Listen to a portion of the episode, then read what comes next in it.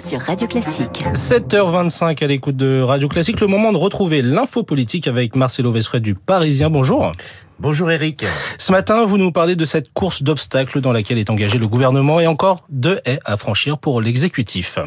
Oui, parce que en fin de journée, le Conseil constitutionnel rend son avis sur la nouvelle demande de RIP, le référendum d'initiative populaire euh, partagé, et c'est donc s'il si, est validé, c'est parti pour neuf mois de collecte de signatures, puis un débat doit être organisé dans les deux chambres sur l'âge légal. Imaginez le bazar, et si ce débat n'a pas lieu, le, la Constitution prévoit qu'un référendum soit automatiquement enclenché Bref, c'est une arme lourde pour les oppositions.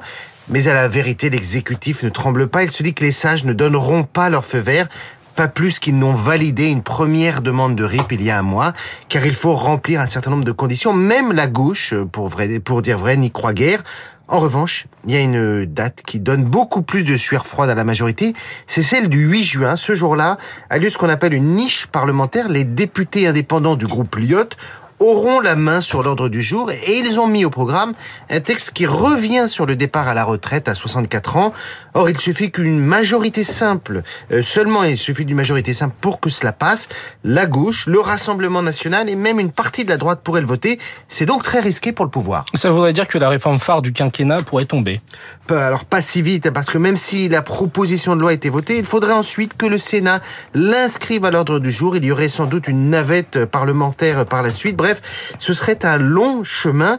Mais la politique, ce sont euh, aussi, et ce sont parfois d'abord des signaux. Et si la majorité perd le 8 juin à l'Assemblée, ce serait, ce sera une gifle politique. Un cadre de la majorité me disait hier, les Français vont croire que la réforme a été mise à terre, ce sera ingérable. Alors des macronistes vont jusqu'à imaginer un scénario un peu fou, jouer la montre, autrement dit, autrement dit faire de l'obstruction parlementaires déposer des milliers d'amendements, c'est-à-dire exactement ce que la Macronie a reproché à la NUP pendant les débats sur les retraites. Bref, je vous explique la ficelle. Dans une niche, les textes doivent être examinés dans les 24 heures. Après, c'est trop tard. Un texte non examiné passe à la trappe. Ce serait affreux d'en arriver à de l'obstruction, me disait hier un macroniste. Une chose se confirme, la page des retraites est bien difficile à tourner. Merci Marcelo Vessois du Parisien, c'était l'info politique. Et on retrouve tout de suite David Abiker. Bonjour. Bonjour Eric. Et les titres de la presse aujourd'hui à la une. Des unes pour tous les goûts immobilier, des promoteurs aux méthodes musclées, c'est le choix du Parisien aujourd'hui en France.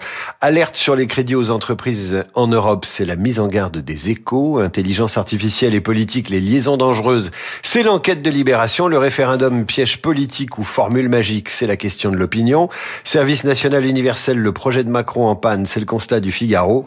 Comment en finir avec les casseurs, c'est la une de la dépêche du midi, tandis que Ouest France propose un récit au cœur des violences des manifestations du 1er mai. Vous voyez, il y en a pour tous les goûts à la une des journaux ce matin. Merci David Abiker. Vous revenez à 8h30 pour votre revue de presse complète. Bonjour François Geffrier. Bonjour Eric, bonjour à tous. Et la matinale de Radio Classique continue avec vous au programme ce matin. Alors on s'inquiète d'une sécheresse toujours plus précoce et toujours plus forte. En France, presque 100 communes en alerte renforcée rien que dans le Var, près d'un département sur deux qui connaît déjà des restrictions d'usage de l'eau. La France est-elle en train de devenir partiellement un désert? Réponse dans les spécialistes du docteur en agroclimatologie Serge Zaka dans 10 minutes. Un coup de filet majeur face au trafic en tout genre qui s'opère sur le dark web, cette partie immergée de l'iceberg du web, 300 arrestations hier, de la drogue, des armes, des millions d'euros en liquide ou en monnaie virtuelle. Alors que peut-on vraiment face à cette hydre du dark web? Réponse du spécialiste en cybersécurité Nicolas Arpagian. Il sera avec nous dans le journal de 8 heures. La star de l'info ce matin, c'est un ancien espion du KGB passé à l'ouest, Sergei Girnov, déjà auteur de plusieurs livres, notamment sur la guerre en Ukraine. Il en publie un aujourd'hui même avec ce titre L'escalade est-il devenu fou? La question porte sur Vladimir Poutine et le livre explore à fond la question de l'arme nucléaire dans ce conflit.